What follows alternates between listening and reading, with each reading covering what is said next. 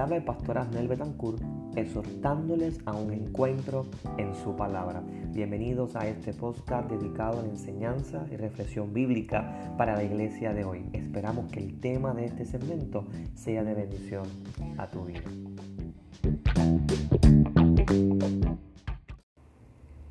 Los días en que gobernaban los jueces eran de hecho días oscuros para Israel.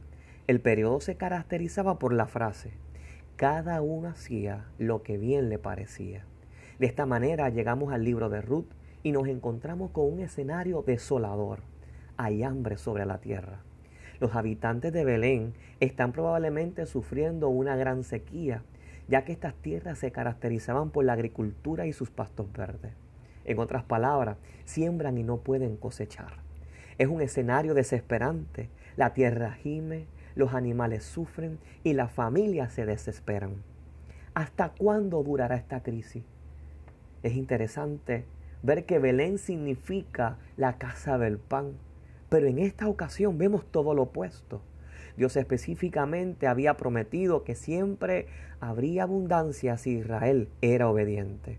Por lo tanto, hambre en la tierra significa que Israel como nación no estaba siendo obediente al Señor.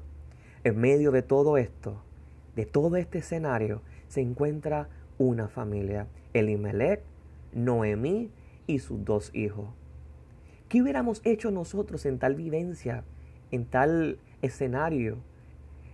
Ciertamente el amor de unos padres siempre va a buscar lo mejor para sus hijos. En este momento de la vida tan complicada. Así que toman la difícil decisión de mudarse a los campos de Moab para allí estar un breve tiempo, para luego regresar a Belén.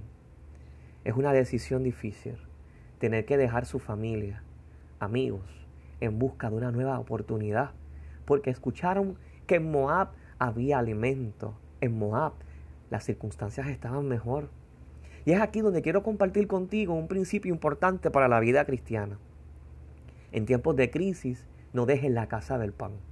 Dios siempre ha prometido visitar a su pueblo, cuidarlo, sostenerlo y aún en tiempos de necesidad. Elimelech junto a su familia tomó la difícil decisión de dejar Belén para ir a los campos de Moab. De otra manera, decidió dejar la tierra prometida para volver al desierto. En definitiva, estos eran pasos dados en la dirección incorrecta. ¿Cuántas veces hemos estado en la misma posición? Tentados a dejar el lugar de Dios por alguna circunstancia, tentados a dejar el llamado, tentados a dejar el propósito. Es importante que nosotros podamos comprender que necesitamos consultar a Dios para cada aspecto de nuestra vida. Esto puede parecer algo nuevo para una generación de creyentes que constantemente toma decisiones sin hablar con Dios y pedir su dirección. Pero ciertamente ¿Cuántos problemas nos hubiéramos evitado y circunstancias si tan solo hubiéramos buscado la dirección de Dios? Consultar a Dios significa dependencia. Cuando tenemos una relación fuerte con el Señor y con su Espíritu Santo, no vamos a querer hacer nada sin antes ir en oración a consultarlo a Él. El libro de los Salmos nos dice que encomendemos al Señor nuestro camino, que confiemos en Él y Él hará.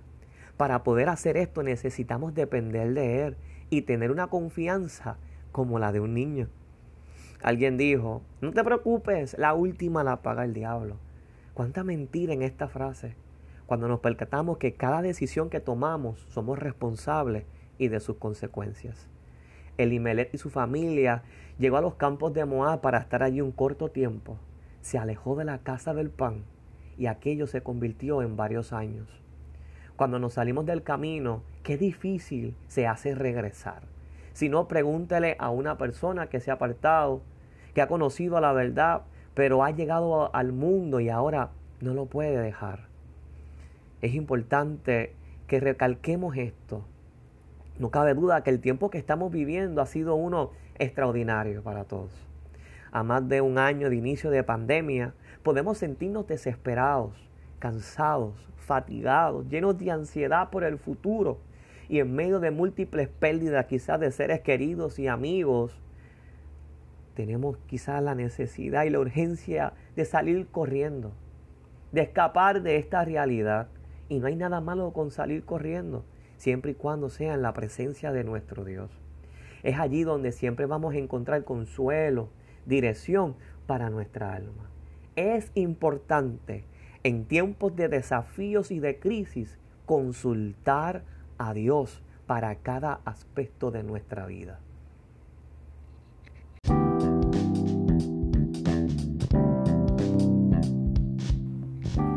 Y hasta aquí llegamos en el día de hoy. Para más contenido, síguenos a través de las redes, en diferentes plataformas como Facebook, Twitter y YouTube. Dios te bendiga. Te esperamos en el próximo segmento.